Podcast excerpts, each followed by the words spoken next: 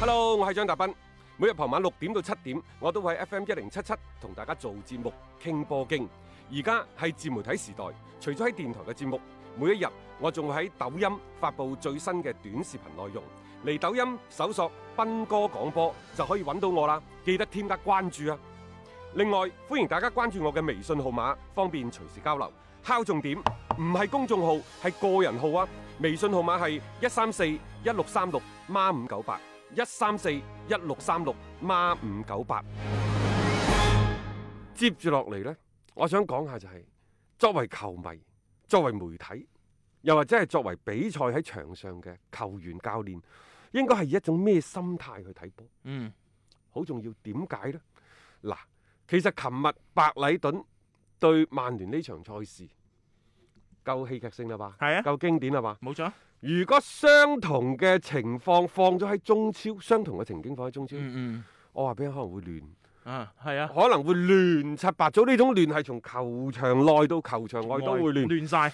你可以諗到，如果你喺中超某場賽事當中臨尾階段俾對手絕殺，吹咗完場雞再判個點球俾對方，哇，哇！哇得了嘅，仲唔翻天？係，但係你睇翻白禮頓班球員，嗯仲有五腳中門柱嘅，嗯，佢都係佢有冇圍裁判？佢有，有，但係嗰種情緒係咪好激烈呢？唔係，只係上去想講道理，啊講唔明啦，申訴咗啊，好握手，拜拜嗯，係咪好有風度即係啊？下各一位場踢過咯。嗱，啊呢啲係有對有對比有傷害。嗯至今我哋睇唔到白禮頓啲球迷喺社交媒體度講乜嘢，或者係白誒、白禮頓嗰啲媒體、 嗯，自媒體等等喺嗰度會點講。啊但係我想講就相同嘅情景，如果放咗喺中超嘅球隊 身上。啊，會嘈成點樣呢？嗱，上港對北京嗰場賽事嗯嚟咗啦，嚇、係啊，連呢一個嘅誒、呃即係國家級大埔嘅體育版都跳出嚟，嗯就話就話咩呢？經護主裁判嚇誒、嗯，呃，並非為討好領導，係只不過自己為自己揾麻煩嘅啫，啊呃即係其實俾個裁判台台階落，我都唔覺得個裁判為討好領討好領導。嗯你話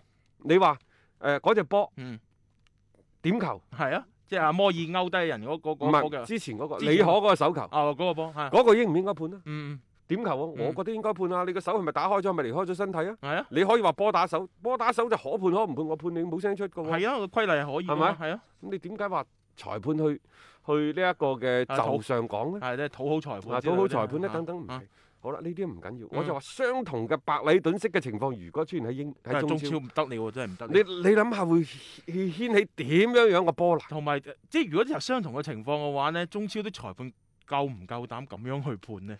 即係呢個我又喺度，即係有一個嘅問題喺度。啊仲有咧，呢兩日我都喺度睇緊，喺網上瀏覽。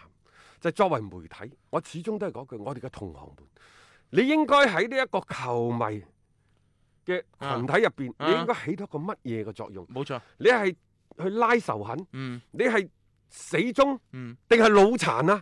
你作為媒體，你係咪應該有自己嘅觀點，有自己嘅角度？嗯你唔一定係好公平、好公正，但係你一定要企喺一個專業嘅角度去睇問題。係冇錯，而唔係話為咗自己嗰隊波好又好，誒、唔好都話好。嗯冇錯，即係咩嘢都覺得係好嘅，反正係自己噶嘛。即係你咁樣樣，其實同一個你中一個屋企細路仔冇咩分別嘅，即係一種咁樣嘅情緒啫嘛。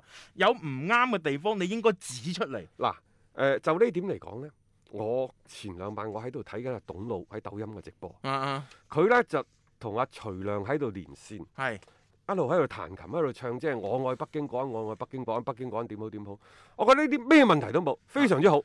即係我作為一個媒體人，我係有我自己嘅傾向嘅，我有我自己嘅表達。哦，嗰啲都係一啲娛樂嚟嘅。贏也愛你，係啊輸也愛你，冇問題嘅。冇佢問題啊冇講到任何裁判嘅不是，冇講到任何對手不是。係啊係啊，你可以你中意呢隊波，哦你可以讚到佢天上有地下無。抒發自己情感啊你亦啫。都可以呢，即係愛之深恨之切地去嗯直指痛陳嗯球隊嘅弊病，嗯冇問題嘅呢啲。嗯但係你如果下下咁樣作為一個拉仇恨、拉節奏咁樣去嗯鼓勵啲球迷，又嗯或者喺球迷當中振臂高呼話最衰呢個裁判。係。啊！最衰呢一個對手嘅誒咩？然之後咧，相同嘅情況，點解你嗰度判你，呢度唔判？諸如此類嗰啲拉仇恨。嗯啊！然之後仲要話咧，喂，你哋唔好講啊！我哋有個聯盟係對恒大嘅，諸如此類嗰啲，炒翻轉頭。喂，而家兩兄弟打起交上嚟，唔好將我哋當初嘅諾 言，大家相互之間承諾就違背咗，你唔記得咗我哋當初點講嘅咩？等等。唉啊呀，格局太低啦。冇錯啊！即係我覺得有你時咁樣啊嘅格局，連個球迷都不如。我甚至乎嗯覺得作為球迷，我哋擁有你啲咁嘅二五仔、反骨仔，我感覺到非常之悲哀。嗯啊，為咗一己之利，可以係將雙方當初嘅盟誓拋諸腦後，仲要反轉豬肚就係屎地講出嚟。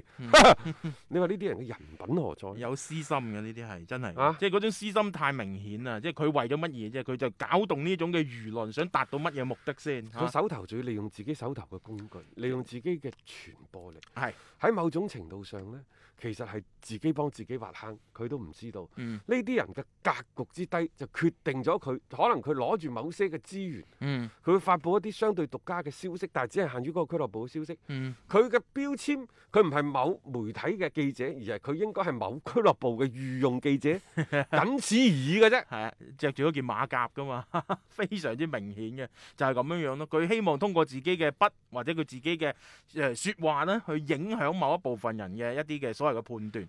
其實好多嘢公道自在人心啦。呢一場波睇落嚟，同埋我始終嗰句嚇，有足球比賽自然少不了呢個爭議。所以呢，你每每講到呢度嘅時候呢，我都忍不住，我唔係讚自己，唔嗯係話讚我哋呢個節目，而係我哋不斷咁同大家講嗱，廣州嘅球迷嘅心態相對平穩嘅。係我始終覺得喺呢個過程當中，係我哋過去呢十幾廿年不斷咁奔走、呼叫、吶喊，係好有關係。可能我哋人微相戰，影響力有限。但係當你一次又一次咁不斷咁重複嘅時候，可能我哋會影響到相當部分嘅人，嗯然後通過呢一部分嘅球迷，再影響更大圈層嘅球迷。所以係點解廣東呢、個亦都係廣東媒體界共同嘅努力，無論係電台、電視啲節目等等，嗯冇錯絕大部分都係好嘅。係絕大絕大部分都係好嘅。咁、嗯大家呢，就即係將呢啲觀點講咗出去之後呢，球迷認可，所以點解廣州啲球迷嗯睇波態度係相對嗯平和嘅？係啊一方面係我哋呢一方人嗯嘅水土造成嘅性格，另一方面我相信媒體後邊亦都起咗非常之正確嘅嗯輿論嘅引導作用。嗯即係首先，我哋唔會拉仇恨，我哋唔會話引導啲球迷。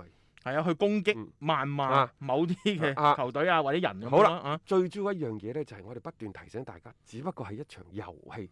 啊一場遊戲一場夢，我哋就應該將呢一個嘅對對手或者係對裁判嗰啲不滿呢，就放喺球場入邊啊鬧完佢嗯就算啦，係出啊咗嚟擰轉身，嗯該有嘅生活繼續，該食嘅飯食，該飲嘅酒飲，該飲嘅茶飲，開開心心生活。足球只係我哋工作生活嘅好少一部分，尤其係經過今次疫情，你突然間會發現其實冇波睇有乜所謂，嗯哼有冇影響到大家生活先？係咪？冇啊嘛，係咯。哦，誒我我我甚至會覺得係，其實我做呢個節目嘅話，個價值係去到邊度啊嘅？當然呢個係即係講笑所以話啫。態度決定一切。 係足球呢家嘢呢，所以我唔中意啲腦殘粉。誒，腦殘粉呢，就係即係當然可能所有嘅腦殘粉佢係好愛好愛呢個球隊，佢係好愛啊。但係喺呢個過程當中，你有冇覺得你愛得有啲變態呢？嗯愛任何一件事情，佢必須要有一個度，嗯你可以愛，你可以好純粹，但係你唔好傷害人哋。嗯你愛呢樣嘢，你要接納人哋唔愛呢樣嘢冇錯嘅啊。態度。點解你譬如我好愛茶，我啊好愛普洱，啊但係我亦都允許我身邊啲人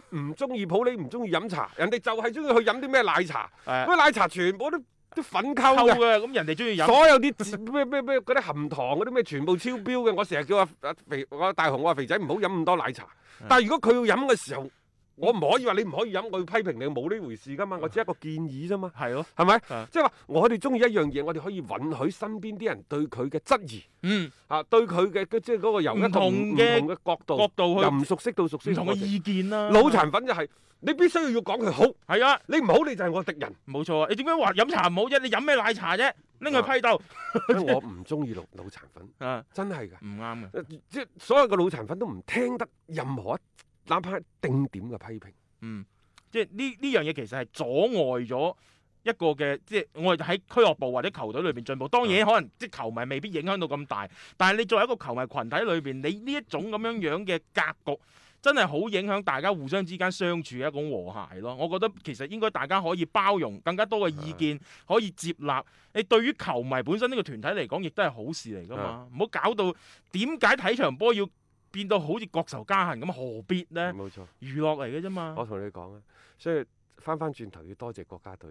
啊我哋呢一批，我哋呢個年紀嘅球迷呢，其實亦都係從咁嘅過程走過嚟啊即嘅。係千錘百煉，正 係因為呢，即係太多最後三分鐘一次一次嘅失敗，咁啊係，即係令到我哋誒、誒看待呢個失敗咧，更加多以一種寬容嘅心態。淡然啲啦，嚇去面對佢係咯係咯，即係冇咩大不了啫。嗰陣時咁黑色三分鐘嗰啲咁嗯啊唔好嘢話乜 嘢，仲有可能而家啲球迷好多球迷係從恒大一零年重新喺中甲崛起咗之後再嚟，嗯嗯嗯，真真正正嘅老球迷，佢係經歷過喺本世紀初嗰段嗰由十年兩千年到兩千零九年，嗯就算你恒大升咗班，都俾中國足球協會撳嗯翻撳翻落去啦，係咯，我哋亦都試過呢，即係差一啲嗯就淘汰，去到中乙，啊亦都差那麼最尾嘅一場波升唔到中超，冇錯，係咪係？亦都試過得個一千幾百人喺越秀山嗰堅度守嗯啊堅，守。係而家所有嘅廣州嘅球迷群體，有邊個唔係廣州球迷大聯盟嗰度出嚟嘅咧？嗯嗯嗯，係咪冇冇錯，堅守先至係對呢一項事業、呢一個運動嗯最深嘅愛。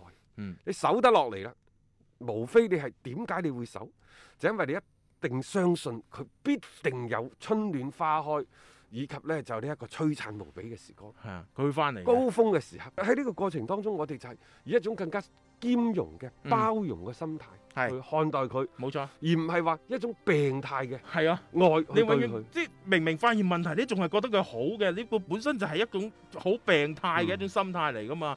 所以呢，即係作為即係球迷本身嚟講，呢種心態嘅調整係好重要嘅。千祈唔好話因為你嘅所謂嘅絕對嘅愛而忽略咗一啲嘅問題嘅所在，咁樣只會係越行呢越走入一個個死胡同當中嘅。